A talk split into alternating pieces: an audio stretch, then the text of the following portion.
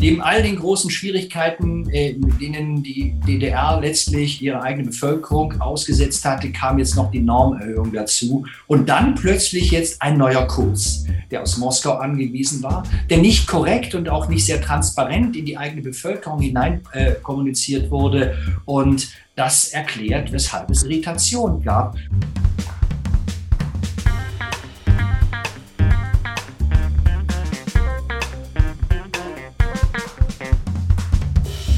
Das ist Folge 50 von Erststimme. Herzlich willkommen.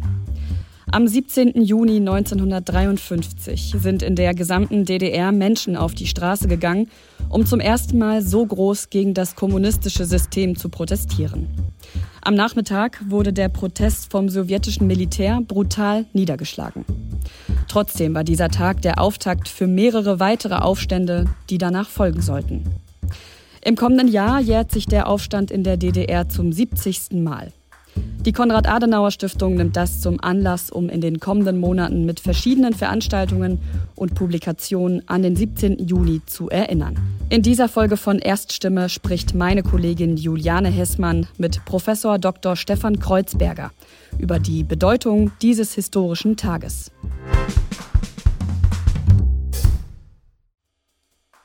Hi und herzlich willkommen zu dieser Ausgabe von Erststimme. Mein Name ist Juliane Hessmann und ich bin auch Podcasterin für den Podcast Wirtschaft einfach erklärt von Orange bei Handelsblatt. Ich spreche heute mit Stefan Kreuzberger. Er leitet den Lehrstuhl Zeitgeschichte an der Universität Rostock.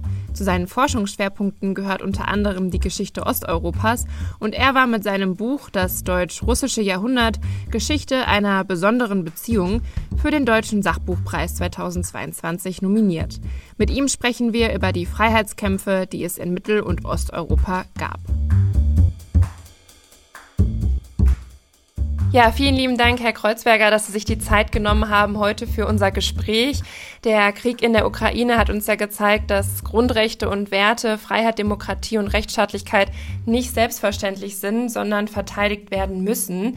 Und in dieser Folge gedenken wir daher anlässlich des 17. Junis 2023 zum 70. Mal dem Arbeiteraufstand in der DDR, dem ersten großen Aufstand gegen die sowjetische Fremdherrschaft in Mittel- und Osteuropa nach dem Ende des Zweiten Weltkriegs. Ja, und ich freue mich sehr, dass Sie heute mit dabei sind.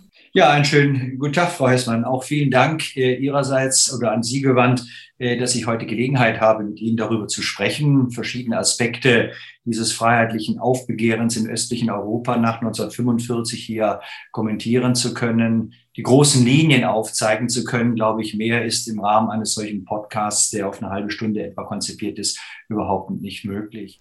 Ja, wunderbar. Dann steigen wir auch direkt ein. Und zwar, ja, vor 70 Jahren, Herr Kreuzberger, wie war da eigentlich so die Situation für die Menschen in der DDR im Juni 1953? Wie muss man sich das vorstellen? Also grundsätzlich, äh, vielleicht bevor ich auf den 17. Juni 53 eingehe, äh, möchte ich so eine generelle Vorbemerkung oder muss ich eine generelle Vorbemerkung machen, die, glaube ich, die unterschiedlichen Phasen freiheitlichen Aufbegehrens in Osteuropa nach 1945 betreffen. Zunächst einmal muss man sagen, dass also der Zeitpunkt, aber auch der Grad von Opposition, von Widerstand, Renitenz und am Ende auch revolutionären Aufbegehrens im Ostblock immer auch äh, im Zusammenhang zu sehen ist wie waren damals zu den Zeitpunkten jeweils die Machtverhältnisse in Moskau? Das heißt, wenn es in Moskau ungeklärte Machtverhältnisse gegeben hat, dann hat das durchaus auch Auswirkungen auf den sowjetischen Hegemonialbereich, auf Osteuropa insgesamt haben können. Das gilt für 53, wozu ich gleich das eine oder andere sagen möchte, für die DDR, für den Arbeiter- und Volksaufstand in der DDR. Das gilt für 56 Ungarn, aber auch Prag 68. Nicht zuletzt auch, sagen wir, für die 80er Jahre, die Entwicklung, wie wir sie in den frühen 80er Jahren in Polen haben und nicht zuletzt natürlich dann diese harte, äh, rasante Entwicklung dann nach 1985 äh, in der Sowjetunion mit den übrigen Auswirkungen auch auf das übrige Osteuropa. Also das ist das eine als Vorbemerkung. Aber es ist nicht nur sozusagen die jeweilige Machtkonstellation, wie wir sie in Moskau, im Kreml zum damaligen Zeitpunkt jeweils gehabt haben. Äh, wir müssen uns auch, glaube ich, äh, verabschieden von dem Gedanken, dass der Ostblock als ein monolithischer Block, als ein einheitliches Gebilde zu betrachten ist. Das hat die Forschung sehr, sehr lange Zeit getan, vor allen Dingen in Zeiten, in denen man nicht an die osteuropäischen Archive, nicht in die sowjetischen Archive, nicht in die übrigen osteuropäischen Archive herangekommen ist in Zeiten des Kalten Krieges. Es hat sich doch mehr und mehr herausgestellt jetzt, nachdem wir Forschungen auch dort vor Ort machen können, also in meisten osteuropäischen Ländern, ähm, dass jenseits des Einflusses aus Moskau doch mitunter sehr stark auch nationale Eigenheiten und Entwicklungen vor Ort die Dinge geprägt haben. Nicht zuletzt auch besondere historische Eigenheiten und Prägungen, politische Kulturen, die bereits zum Teil vor 1945 zu sehen sind. Auch das mitunter die Entwicklungen, auch mit Blick auf Aufbegehren, Widerstand gegenüber der sowjetischen Hegemonialmacht immer wieder auch geprägt haben konnten und auch immer wieder auch geprägt haben. Nicht zuletzt dürfen wir auch nicht vergessen, wie stand es um die internationalen Rahmenbedingungen? Was haben die internationalen Rahmenbedingungen im Kalten Krieg zugelassen, äh, dass es am Ende zu unterschiedlichen Zeiten auch zu Renitenz und zu freiheitlichem Aufbegehren also auch äh, geführt hat. Am, am, am, am naheliegendsten äh, scheint das vor allen Dingen, sagen wir, für das Ende des Ostblocks, des sowjetischen Hegemonialimperiums gelten, wenn man das für die zweite Hälfte der 80er Jahre sieht. Das gilt aber auch wirklich für die, für die Entwicklungen seit 53, dass wir immer wieder auch die internationale Situation und Kontexte berücksichtigen müssen. Also das als, als eine, eine Vorbemerkung, um diese Entwicklungen besser verstehen zu können. Wir dürfen sie nicht nur und können sie nicht nur immer von Moskau her denken, wenngleich das immer auch ein wichtiger Faktor gewesen ist. Ja, jetzt zum 17. Juni 1953. Wie war die Situation? Die Situation war dahingehend, dass das Land spätestens, dass Deutschland spätestens nach 1949 geteilt gewesen ist dass wir eine freiheitlich äh, demokratische Bundesrepublik auf der einen Seite hatten, einen Rechtsstaat und auf der anderen Seite im östlichen Teil Deutschland einen Staat, der im Oktober 1949 gegründet wurde, der eine Sowjetisierung äh, erlebt hatte aller politischen, wirtschaftlichen und gesellschaftlichen Bereiche. Ich sage immer wieder, die DDR 1949 war eine stalinistische Gründung und äh, die Menschen lebten jetzt unter gänzlich anderen Verhältnissen natürlich als in der Bundesrepublik und hatten stets die Bundesrepublik natürlich als das politische Gegenmodell vor Augen. Die breite Masse der Bevölkerung, aber auch die damaligen Machthaber in Ostberlin. Sie standen sich immer natürlich in, sahen sich immer in dieser Konkurrenzsituation und waren sich sehr wohl darüber im Klaren, dass sie in ganz entscheidendem Maße die politische Führung der SED in Ostberlin von Moskau auch immer wieder abhängig gewesen ist. Das ist eine wichtige Grundsituation Situation und Grundvoraussetzungen.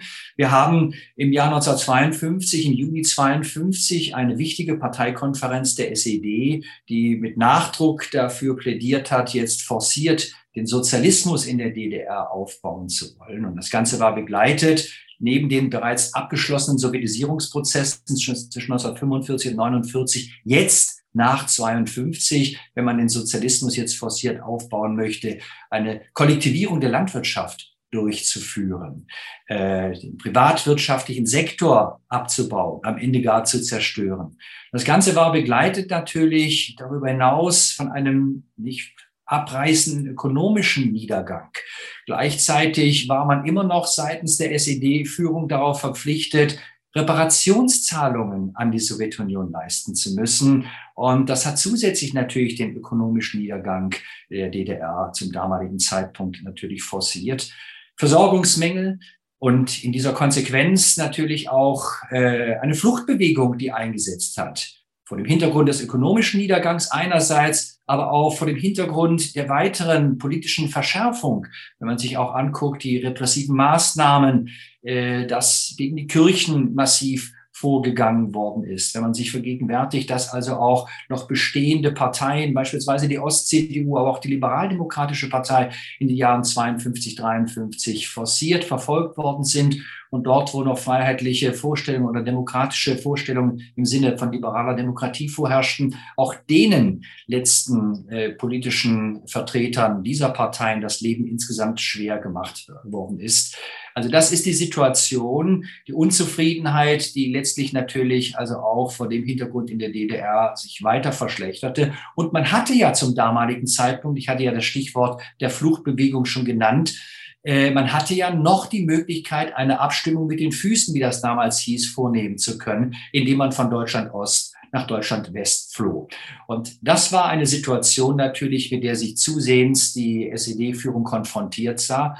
Und jetzt, just im Jahr 53, als im März 1953 Josef Stalin der letztlich für diese gesamte Politik verantwortlich gewesen war, im östlichen Teil Deutschland verstarb, war eine große Desorientierung, Orientierungslosigkeit im gesamten Ostblock auszumachen, aber auch natürlich damals in der DDR. Und wenn man sich die politischen Repräsentanten der DDR anguckt, Wilhelm Pieck als Präsident, aber auch Walter Ulbricht, äh, als eine ganz entscheidende Figur im Parteiapparat der SED. Das waren Stalinisten, das waren Leute, die geprägt waren im Sinne dieser stalinistischen Ideologie und die dem, ihrem politischen Aufstieg und auch diesen anderen deutschen Staat, den östlichen deutschen Staat natürlich, der Sowjetunion und der Person Stalins zu verdanken hatten.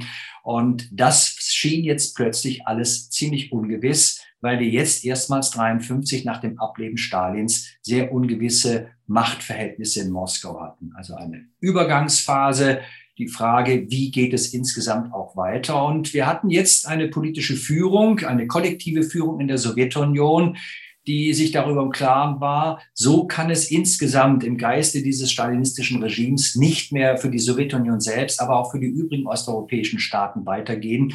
Und äh, wenn man annähernd jetzt sich sozusagen aus dem, aus dem, von dem stalinistischen Erbe befreien möchte und eine Existenz und Überlebensgarantie auch letztlich äh, für die Nachfolge haben möchte, dann muss hier eine Veränderung eingeführt werden. Und das ist das, was unter dem Stichwort des neuen Kurses erstmals auf den Weg gebracht wurde.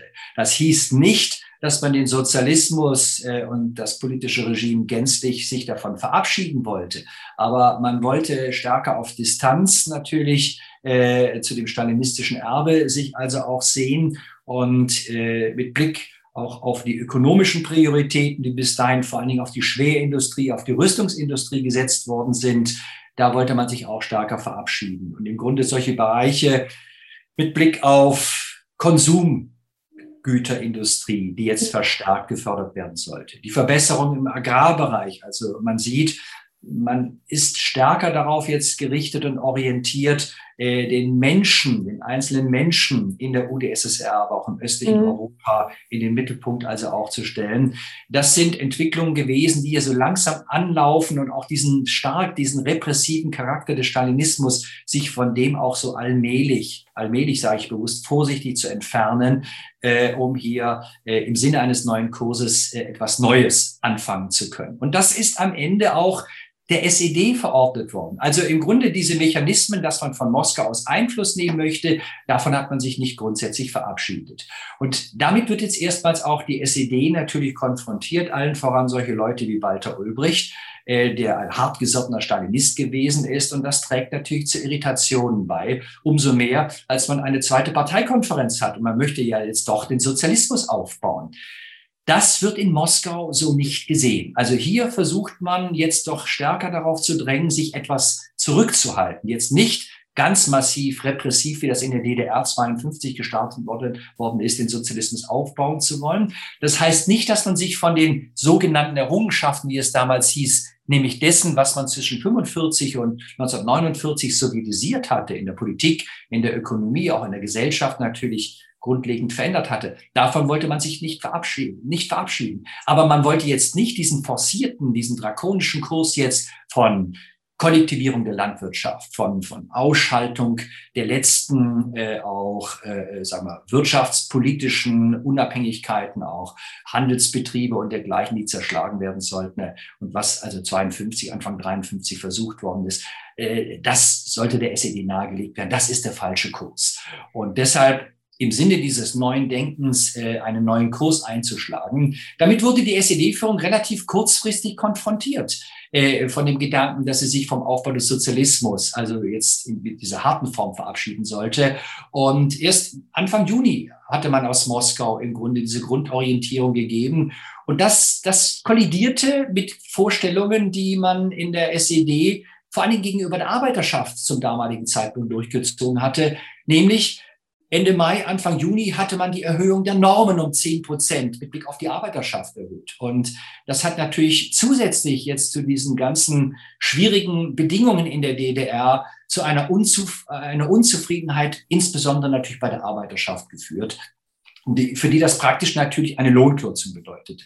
Also neben all den großen Schwierigkeiten, äh, denen die DDR letztlich ihre eigene Bevölkerung ausgesetzt hatte, kam jetzt noch die Normerhöhung dazu und dann plötzlich jetzt ein neuer Kurs der aus Moskau angewiesen war, der nicht korrekt und auch nicht sehr transparent in die eigene Bevölkerung hinein äh, kommuniziert wurde.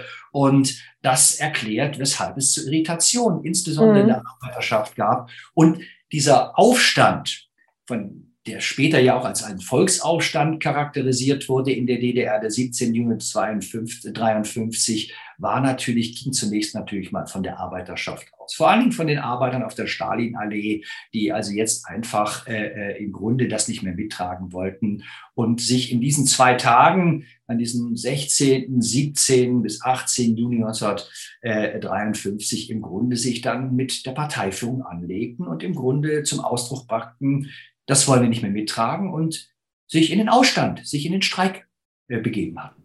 Genau, und ähm, aus diesem Streik haben sich dann ja auch überall ja auch Aufstände entwickelt und ähm, vielleicht können Sie noch kurz ausführen, wer diesen Aufstand jetzt nun ähm, ja niedergeschlagen hat auch. Äh, vielleicht noch ganz kurz zuvor den Gedanken nochmal, das weitet sich aus, das breitet sich über weite Teile der DDR, fast 700 Städte und Ortschaften waren davon betroffen, mehr aber noch die Betriebe, es ging von der Arbeiterschaft aus, die sich da also auch letztlich äh, dagegen auflehnen, weil sie unzufrieden waren. Und äh, ja, wer schlug diesen Aufstand nieder?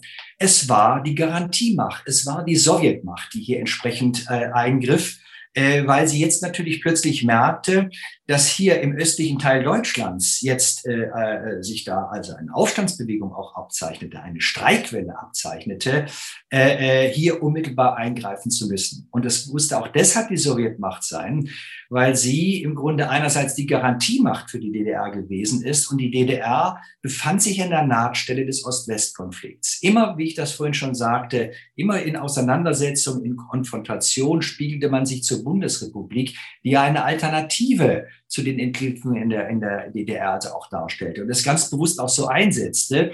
Und das war natürlich eine immense Gefahr. Und deshalb musste die Sowjetmacht unmittelbar eingreifen. Und sie hatte auch das Potenzial, allein mit der Gruppe der sowjetischen Streitkräfte, äh, die hier stationiert gewesen ist, hier mit purer militärischer Gewalt, mit schierer militärischer Gewalt hier entsprechend vorzugehen und das einfach auch mit, mit Panzern entsprechend niederzuwalzen. Mit immensen, was heißt immense Verluste, also gemessen an anderen Aufstandsbegehren und Renitenz im Ostblock war das sicher noch bescheiden, gleichwohl natürlich jedes Menschenleben, also was hier äh, zu Schaden kam, äh, äh, äh, ist natürlich hier nicht äh, zu gering zu veranschlagen. Also es hat etwa, das weiß man, so ganz genau wird man sicher nicht immer unbedingt ermitteln können, aber es waren rund 50 Menschen, die letztlich äh, äh, infolge dieses Niederschlagens, des Aufbegehrens, des, des Streiks, also auch Opfer wurden, die getötet wurden. Darunter auch äh, Vertreter der Sicherheitsorgane, zum Teil der deutschen Sicherheitsorgane und auch zum Teil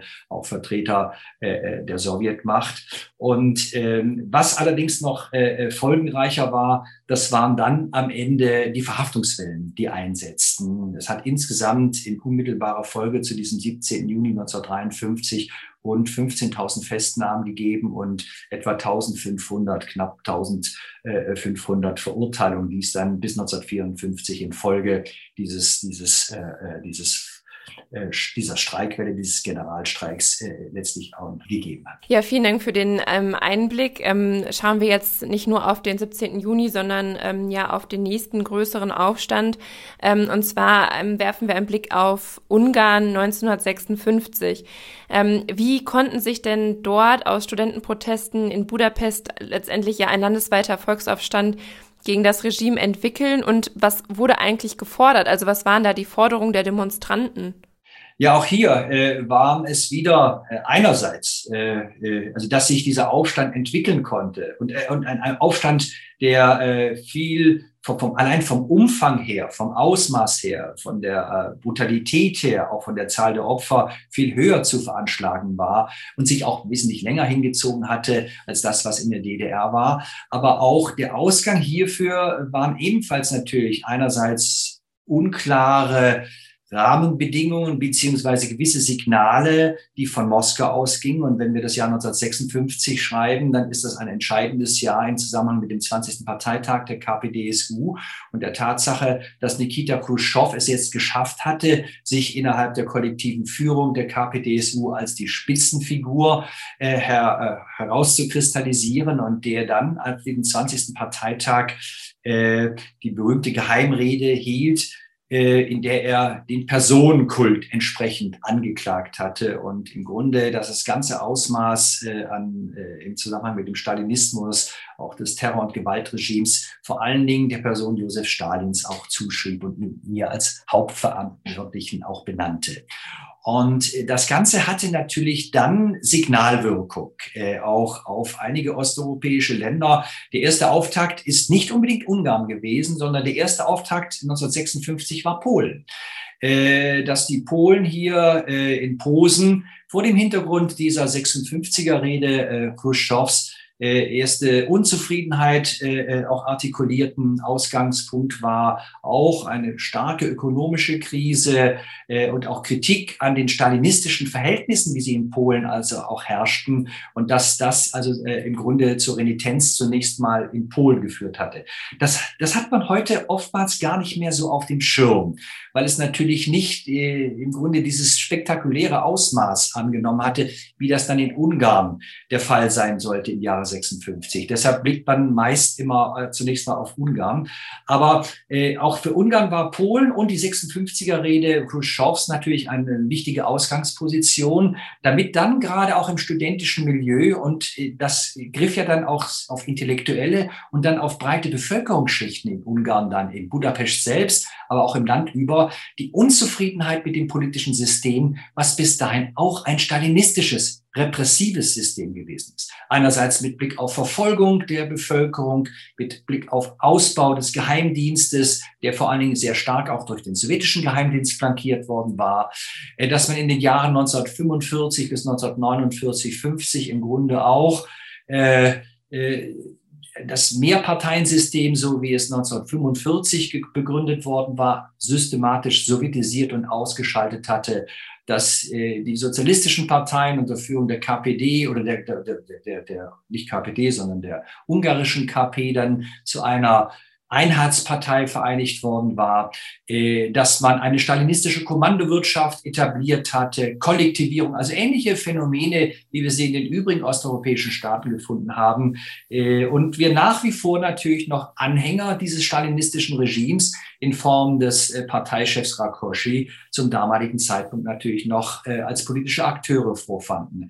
Und wenn man sich vergegenwärtigt, jetzt jenseits der 56er-Rede eines Nikita Khrushchevs, wenn man sich weitere jetzt internationale Entwicklungen und Rahmenbedingungen anguckt, die das zusätzlich getriggert haben, dann ist sicher also auch zu sehen, einerseits der Staatsvertrag mit Österreich, den die Sowjetunion 1955 geschlossen hatte und äh, äh, sie sich dann auch aus dem Besatzungsregime aus Österreich zurückgezogen hatte, vor dem Hintergrund der österreichischen Neutralität auf der einen Seite, aber auch 1945 Nikita Khrushchev, der im Grunde den immensen Streit, der seit den 40er Jahren zwischen der UdSSR und Jugoslawien bestand, also zwischen Stalin und Tito, der zu einem Riss geführt hatte zwischen der UdSSR und dem damaligen Jugoslawien, dass jetzt dieser Streit auch um ideologische Vorherrschaft äh, äh, auch die Definition, wie kommt man zum Sozialismus, dass der spätestens 55 überwunden worden ist und äh, durch die Annäherung zwischen der Sowjetunion unter Nikita Khrushchev und an Tito und Jugoslawien, dass man den Jugoslawen einen eigenen Weg zum Sozialismus zuerkannt hatte. Auch das war ein wichtiges Signal, was Ausstrahlungskraft natürlich entwickelte in Richtung Jugos äh, in Richtung Ungarn, das ja unmittelbar auch an Jugoslawien grenzte und gleichzeitig durch Hoffnungen bei denen weckte, bei Teilen der Bevölkerung, dass man in Ungarn etwas Ähnliches erleben würde. Und von dem Hintergrund letztlich, dass man dieses stalinistische Regime überwinden wollte, umso mehr als man ja in Moskau offenbar die Zeichen der Zeit dahingehend interpretierte, dass man es überwinden sollte und gar eigene Wege zum Sozialismus auch jetzt gewiesen werden sollten. Aus dieser Haltung heraus entwickelt sich jetzt natürlich auch hier freiheitliches Aufbegehren in Ungarn. Und die Ikone oder sozusagen die Führungspersönlichkeit in diesem Zusammenhang war Imre Norsch, der letztlich dann als Ministerpräsident äh, ins Amt kam und derjenige gewesen ist, der zum Hoffnungsträger dieser, dieser jungen Menschen, dieser Studenten, dieser Intellektuellen, aber auch dann weite Teile der Bevölkerung, die letztlich dann diese ja, diese, diese Bewegung des freiheitlichen Aufbegehrens in Ungarn äh, mitgetragen haben. Die Frage ist, was wollten die jetzt äh, äh und äh, was äh, vermittelte Imre Norsch letztlich? Welche Hoffnungen gingen von ihm aus? Die Hoffnung ging einerseits davon aus oder setzte man darauf, dass dieses, dass dieser Repressionsapparat, dieser stalinistische, dass er überwunden würde, dass die politische Justiz überwunden werden sollte, dass man im Grunde hier einen neuen Kurs einschlagen würde, der vor allen Dingen, und das waren so die Hauptforderungen auch dieser studentischen Protestkreise und dann auch dieser breiteren Protestkreise, die wurden immer größer. Man forderte sozusagen doch ein, ein, ein echtes Mehrparteiensystem. Ungarn hatte Mehrparteien, aber das waren Blockparteien, die im Grunde ihrer politischen Unabhängigkeit beraubt worden waren und die in erster Linie durch die kommunistische Partei dominiert worden waren. Man forderte freie Wahlen und nicht zuletzt natürlich setzte man auf Unabhängigkeit. Äh, äh, äh, das waren also auch wieder immer wieder Forderungen, die also auch in diesen Tagen des Aufbegehrens gestellt worden waren. Man plädierte und forderte auch auf Kreisen der Demonstranten, dass die Sowjetunion sich zurückziehen sollte und äh, das Ganze mündete dann, und das hat im Grunde auch fast Symbolcharakter, dass man in äh, Budapest selbst zum damaligen Zeitpunkt das an einer sehr exponierten Stelle stehende Stalin-Denkmal gestürzt hatte. Also im Grunde Symbolkraft daher für den Stalinismus insgesamt loswerden zu wollen. Also sollte auf Demokratisierung, auf das Ende der Einparteienherrschaft äh, hinauslaufen. Ein Plädoyer für ein freies, demokratisches, neutrales Ungarn. Also im Grunde hatte man so die Vorstellung, im Jahr zuvor, Österreich hatte Neutralität bekommen oder durch das Bekenntnis von Neutralität und durch den Staatsvertrag zieht sich die sowjetische Seite zurück. Und mit Neutralität verband man auch gleichzeitig Blockfreiheit. Äh, äh, das ist das, was also auch entsprechend gefordert war zum damaligen Zeitpunkt und auch gefordert wurde.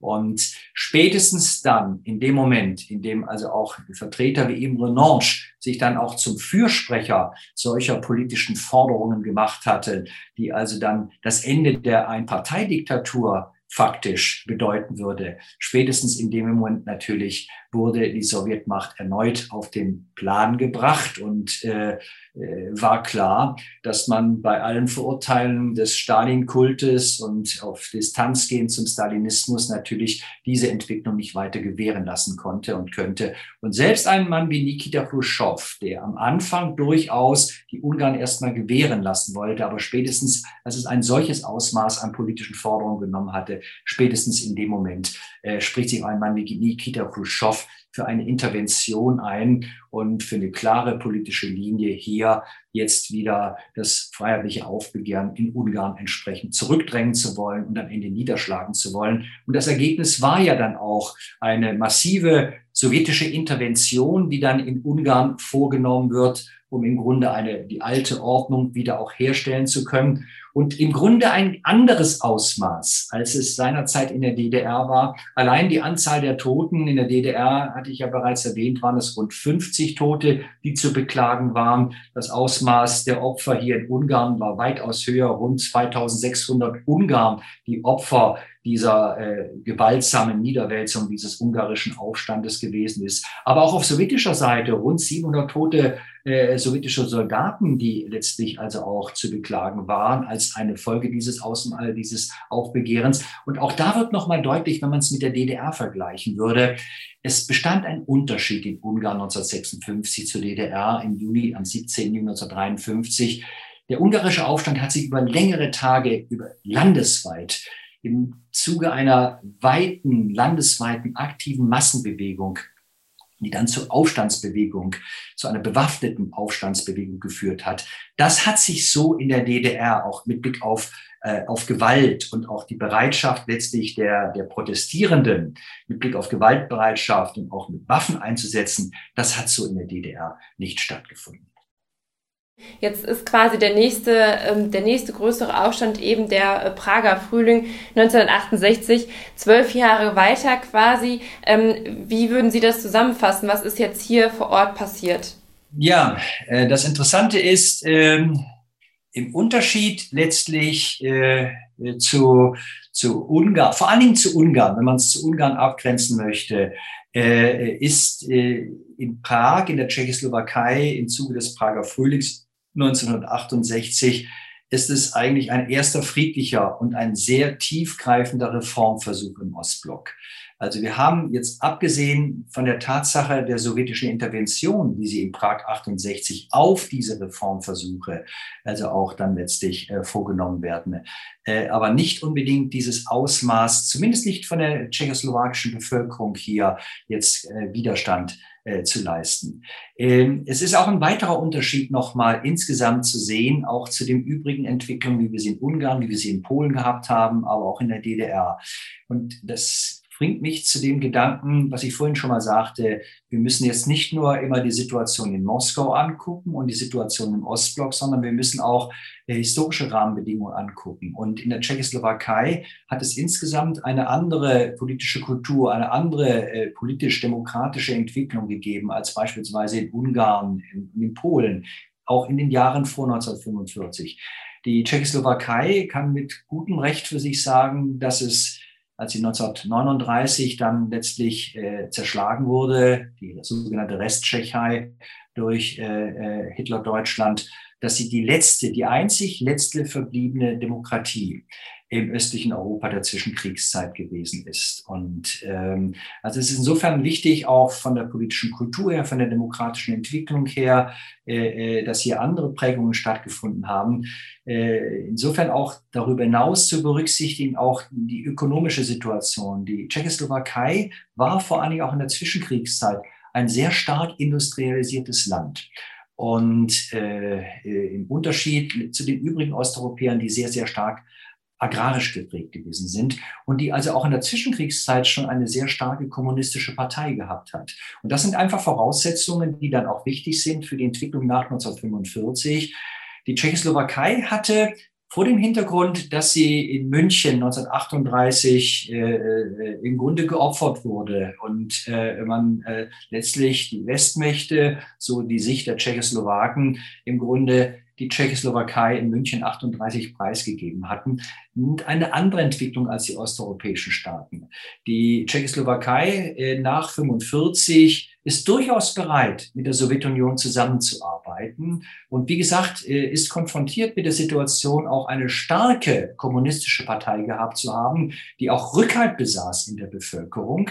Ähm, sie nimmt dann auch spätestens ab der äh, zweiten, gegen Ende der 40er Jahre im Zuge der Sowjetisierung der übrigen osteuropäischen Staaten natürlich auch eine stalinistische Entwicklung, eine sehr repressive Entwicklung, äh, äh, wie auch die anderen osteuropäischen Staaten. Also es wird hier auch äh, die Zivilgesellschaft zurückgedrängt, es wird hier auch äh, die marktwirtschaftlichen Prinzipien, äh, die es in der Tschechoslowakei bis dahin gab, auch zurückgenommen. Es wird Planwirtschaft eingeführt. Die Tschechoslowakei wird auch in diesen Ostblock, in die militärischen und auch gleichzeitig ökonomischen Strukturen integriert.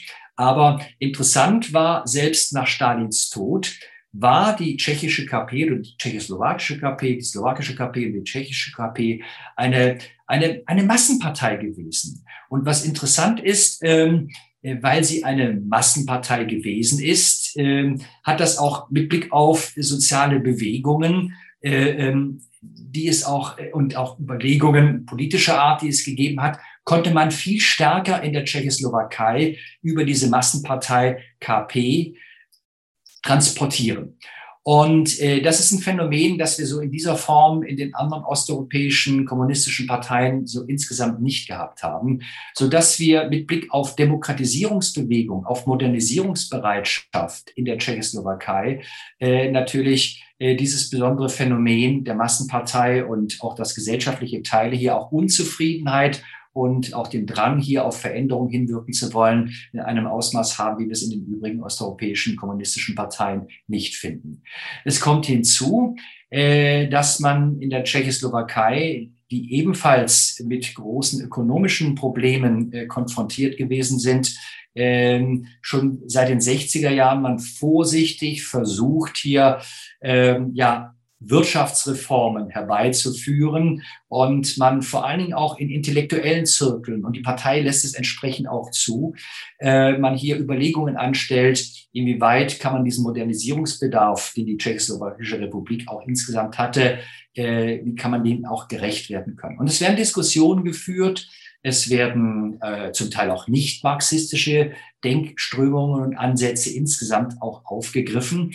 Und die Veränderungen im Unterschied etwa zu Ungarn oder auch zur DDR 1753 erwachsen in der Tschechoslowakei stärker aus dieser kommunistischen Partei heraus. Und es setzen sich hier Strömungen durch, äh, die dann auf Veränderungen der Gesellschaft, die auf Modernisierung der Ökonomie äh, gedrängt haben. Und äh, ja, die Galionsfigur die in diesem Zusammenhang natürlich dann zu nennen ist, und die sich jetzt also auch von, dem, von den stalinistischen Entwicklungen dann also auch zusehends auch absetzt und auf eine neue Entwicklung drängt, ist äh, Alexander Dubček, der dann Parteichef wird und der natürlich äh, unter dem Signum einen Sozialismus mit menschlichem Antlitz schaffen zu wollen, hier in den Jahr, im Jahr 1968 oder genauer gesagt seit April 1968 dann in, in diesen entscheidenden Wochen und Monaten des Jahres äh, seit April 1968 hier versucht, äh, mit Vertretern innerhalb seiner Partei, die auch auf Reform,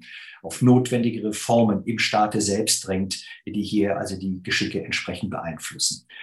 Und was äh, jetzt diese Reformmannschaft um Alexander Dubček äh, hier vorantreiben möchte, das ist ein Aktionsprogramm einerseits, ein Aktionsprogramm der tschechischen oder tschechoslowakischen kommunistischen Partei, die sie auf den Weg bringen wollen und noch mehr. Nicht nur ein Programm, ein Aktionsprogramm der Partei, auch ein entsprechendes Regierungsprogramm wollen sie auf den Weg bringen, in dem jetzt dem Faktor Mensch einen ganz anderen Stellenwert gesetzt werden soll, als das bis dahin der Fall gewesen ist und auch in den übrigen osteuropäischen Staaten der Fall gewesen ist. Also man will äh, äh jetzt im Grunde den Stalinismus damit überwinden und dieses Regierungsprogramm und das Aktionsprogramm stellt vor allen Dingen auch zunächst einmal in den Mittelpunkt, dass man sich von der zentralen Planung, wie sie bis dahin äh, äh, geherrscht hatte, und das war ein Ergebnis der stalinistischen Kommandowirtschaft, die auch der Tschechoslowakei aufgedrückt worden war, dass man das überwinden möchte. Man möchte nicht den Sozialismus überwinden, aber man möchte mit Blick auf Planungsstrukturen und die Ökonomie und Planung das stärker mit Elementen des Marktes also auch verknüpfen. Man drängt auf Preisliberalisierung. Man möchte vor allen Dingen auch, und ich sagte gerade, der Faktor Mensch rückt jetzt in den Mittelpunkt, die Schwerindustrie zurückdrängen und stärker innovative Wirtschaftszweige entwickeln, vor allen Dingen auch den Konsumgüterbereich, die Konsumgüterindustrie jetzt also auch weiterentwickeln. Es soll den Menschen der Bevölkerung in einem Sozialismus mit menschlichem Antlitz in dieser Hinsicht zum Vorteil gereichen.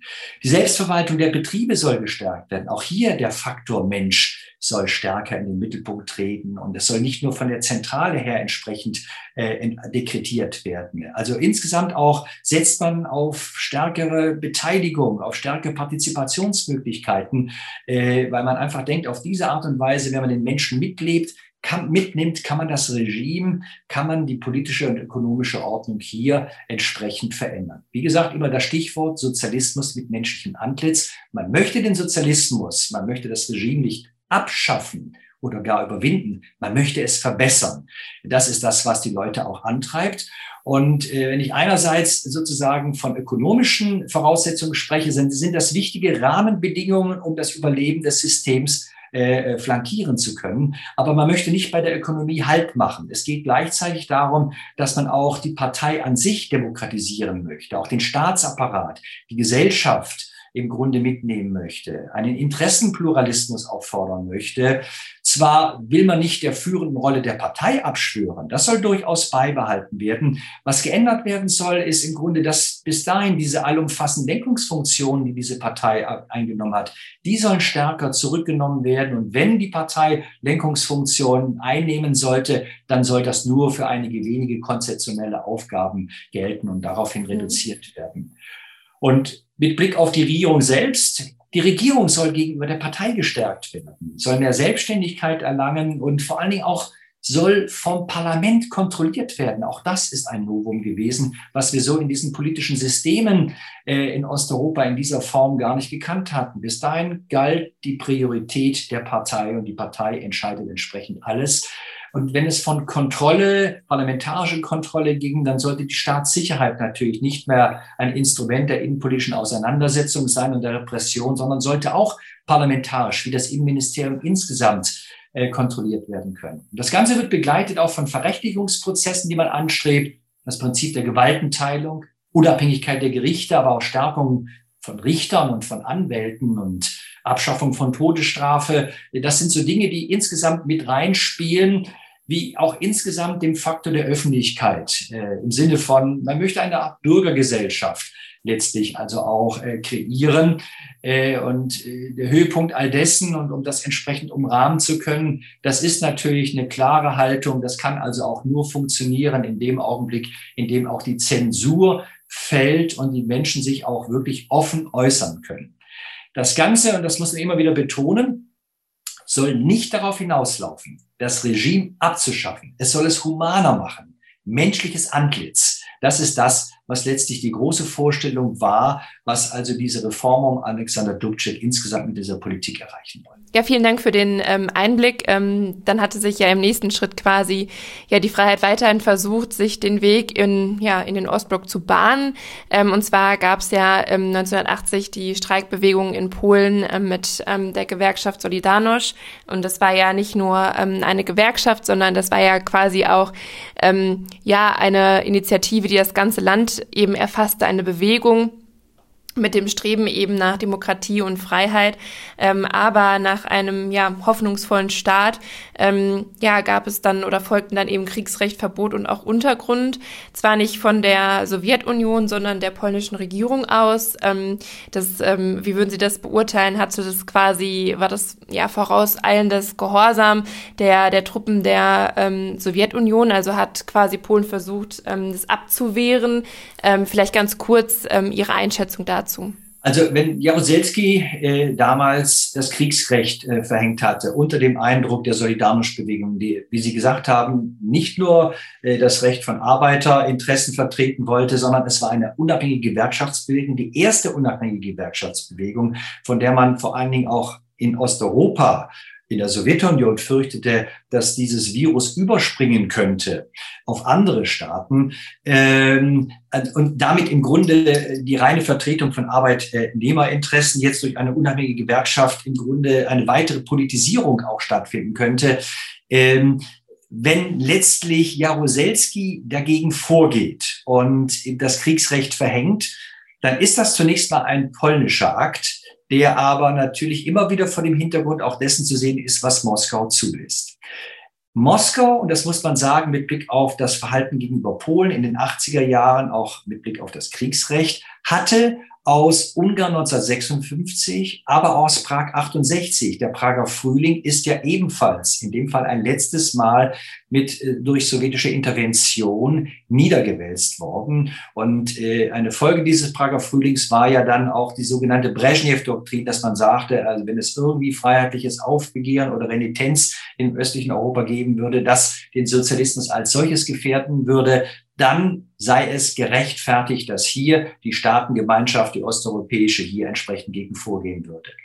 Äh, und man hatte ja gemerkt, was das letztlich an Folgen auch ausgelöst hatte. Und äh, die sowjetische Seite hatte seine, ihre Lektion gelernt aus Ungarn 56 und Prag 68 und äh, hat deshalb ganz bewusst nicht selbst interveniert, sondern Jaruzelski und die Polen selbst im Grunde äh, die Situation in den Griff bekommen zu lassen. Mhm. Weil man davon ausging, weil man davon ausging, wenn man jetzt intervenieren würde, wie 68, wie 56, würde das eine immense Renitenz, einen immensen aktiven Widerstand der polnischen Seite auslösen, die natürlich enorm motiviert waren, weil sie ohnehin über Jahrhunderte hinweg schon aufgrund äh, historischer Entwicklung antirussisch eingestellt waren, weil sie sich im Auftrieb sahen, natürlich darüber hinaus, man hatte einen polnischen Papst, der natürlich eine immense Ausstrahlungskraft hatte und äh, äh, den, den Polen in ihrem, auch den kritischen Polen in ihrer Haltung gegenüber der Staatsmacht also auch äh, äh Auftrieb verlieh. Und, und, und das war sozusagen die Verhaltensweise auch der sowjetischen Seite, dass sie gesagt hat, wir können nicht intervenieren, umso mehr, als die Sowjetunion nach, nach 1979 in Afghanistan interveniert hatte schon zuvor und sich zusehends in die Isolation begab. Und von westlicher Seite wurde gedeutet, bedeutet, also wenn sie jetzt gar in, dann noch in Polen intervenieren würde, angesichts dieses freiheitlichen Aufbegehrens, repräsentiert durch die Solidarność-Bewegung, dann würde das ganz, ganz immense Folgen für die UdSSR äh, äh, haben. Und deshalb ja. zögere ich noch hier loszuschlagen. Wunderbar, vielen Dank für diesen Überblick oder diesen Einblick. Dann ähm, gab es ja im nächsten Schritt quasi einen Reformprozess unter ähm, Gorbatschow und ähm, den nutzten ja eben auch die Völkerregionen und Republiken ähm, ihre neuen Freiheiten und es kam ja auch zum Zerfall und ja 1991 schließlich zum Ende der Sowjetunion. Ähm, ganz kurz vielleicht in ein, zwei Sätzen ist das eben jetzt der Beweis, dass Reformen aus dem Inneren eines solchen Systems nicht funktionieren. Ähm, quasi ein bisschen Freiheit ähm, sprengt letztendlich die Fesseln. Ja, also äh, für die Sowjetunion war völlig klar, äh, äh das Ende der UdSSR ist im Grunde äh, das stalinistische Erbe, das unbewältigte stalinistische Erbe äh, also auch gewesen. Und äh, im Grunde auch eine Mentalität, die im Geiste dieses Stalinismus in der Sowjetunion selbst auf die eigene Bevölkerung übertragen worden ist, dass man sich im Grunde nicht zu weit hinauslöst, dass man nicht entscheidungsbereit ist, sondern im Grunde das immer abwälzt auf übergeordnete Stellen. Und diese Attitüde ist natürlich im Zuge von Sowjetisierung auf weite Teile Osteuropas also auch übertragen worden. Und äh, es ist also eine fehlende Reformbereitschaft über lange, lange Jahre, um nicht zu sagen Jahrzehnte gewesen. Und im Grunde hatte sich die Sowjetunion spätestens 1968 durch durch die Intervention in Prag äh, und durch die Brezhnev-Doktrin äh, eine eigene, ist in, ist, ist, in, ist in die eigene Falle geraten, weil sie natürlich unter Brezhnev und den unmittelbaren Nachfolgern Brezhnevs keine grundlegenden Reformen hatte einleiten können. Weil in Prag 68 hatte sie unter Beweis gestellt, dass sie ja eine, eine Reformbewegung äh, hin zur Verbesserung, einen Sozialismus mit menschlichem Antlitz schaffen zu wollen, kategorisch abgelehnt hatte. Und das konnte sie letztlich für sich dann, so notwendig es gewesen wäre, noch in den 70er Jahren und frühen 80ern, konnte sie aber aus diesen Gründen letztlich nicht durchführen. Und es bedurfte dann eines, eine, einer Person wie Michael Gorbatschow, der die UdSSR nicht abschaffen wollte, äh, gleichwohl hat er Reformprozesse angestoßen, die dann eine Eigendynamik angenommen haben und äh, die er gar nicht mehr am Ende kontrollieren konnte äh, und die dann am Ende zum Zerfall dieser UdSSR beigetragen haben. Ein ökonomischer Niedergang, äh, der dann aufgehalten werden sollte, indem man jetzt wieder stärker, ähnlich wie Khrushchev in einer Zeit noch in den 50er Jahren, den Faktor Mensch stärker begünstigen zu wollen. Und interessanterweise macht ein Mann wie Michael Gorbatschow ja ähnliche äh, Versuche, wie sie Prag 68 äh, gewagt worden sind. Aber letztlich lässt sich das alles nicht mehr aufhalten und äh, über solche, äh, eine solche Öffnung und stärker den Faktor Mensch im Zuge von Glasnost also auch mit integrieren zu wollen, mitnehmen zu wollen, mobilisieren zu wollen. Allein der ökonomische Niedergang äh, lässt sich dadurch nicht aufhalten und äh, trägt dazu bei, dass politische Forderungen im Grunde äh, stärker sind als letztlich die Bereitschaft, die Sowjetunion erhalten zu wollen, einen dritten Weg für die UdSSR finden zu wollen. Äh, das, das, das, das existiert auch nicht mehr. Und letztlich die Situation, die ungeklärte Situation in Moskau, der Niedergang in Moskau selbst trägt dazu bei, äh, dass letztlich dann die osteuropäischen Staaten, die ja ähnliche Probleme hatten, äh, und wo Staaten dann wie Polen voranpreschen, wo Staaten dann wie Ungarn, die jetzt auch wieder erstmals wieder die Chance sahen, nach 56 äh, freiheitlich sich aufbegehren zu können. Das ist etwas, was letztlich dann auch von Moskau geduldet wird. Gorbatschow verhält sich anders als seine Vorgänger. Er äh, er knüppelt das nicht nieder, sondern schon 86, 87 gibt er zu verstehen, dass er den Osteuropäern stärkere Freiräume lassen möchte, ihre eigenen Wege zum Sozialismus finden zu lassen, immer in der Hoffnung, dass solche einzelnen Perestroikas in den anderen Ländern dazu beitragen, dass der Sozialismus und der Ostblock insgesamt am Ende überleben kann dass das nicht der Fall gewesen ist, dass auch dann im Grunde in den übrigen osteuropäischen äh, Staaten, allen voran in Polen, dann natürlich auch später in der DDR, äh, in Ungarn äh, im Grunde Eigendynamiken einsetzten, die einfach darauf hinausliefen, man nicht mehr im Ostblock bleiben zu wollen, den kommunistischen Parteien nicht mehr die Vorherrschaft gewähren zu wollen. Das trägt am Ende dazu bei, dass der Ostblock am Ende dann komplett äh, nur ja auf einen Niedergang, auf einen unaufhaltsamen Niedergang sich ausrichten kann. Mhm. Und ähm, ja, das Ende kennen wir. Der, mhm. das, was man nicht erwartet hätte über Jahrzehnte hinweg, kaum erwartet hätte, dass der, dass der Ostblock nicht zuletzt dank auch der Haltung eines Michael Gorbatschows, jetzt nicht militärisch eingreifen zu wollen, äh, sich mehr oder sang- und klanglos äh, und vor allen Dingen auch mehr oder weniger friedfertig von der politischen Bühne verabschiedet hat. Wunderbar, vielen Dank für den Einblick. Ähm, ja, Herr Kreuzberger, wir sind jetzt am Ende dieser Folge angekommen. Deswegen möchte ich mich ganz, ganz herzlich für Ihre Zeit bedanken und die ganz spannenden Antworten, ähm, die ausführlichen ähm, ja, Benennungen. Ähm, das hat große Freude gemacht, war sehr informativ. Deswegen, äh, ja, machen Sie es gut, bleiben Sie gesund und vielen, vielen Dank fürs Gespräch. Dann bedanke ich mich äh, für die Gelegenheit, äh, die ich bekommen habe, die eine oder andere Einschätzung äh, für die Jahre nach dem Zweiten Weltkrieg im östlichen Europa hier vornehmen zu können. Und ja, wünsche Ihnen einen schönen Tag. Dankeschön. Vielen Dank. Das war Folge 50 von Erststimme. Die nächste Folge erscheint in zwei Wochen, also am 22. Juni, bevor es danach dann in die Sommerpause geht. Mehr Infos zum Inhalt der Folge gibt es bald auf der Internetseite des Büros Bundesstadt Bonn der Konrad-Adenauer-Stiftung. Wir freuen uns, wenn Sie auch dann wieder reinhören und wünschen Ihnen bis dahin eine gute Zeit.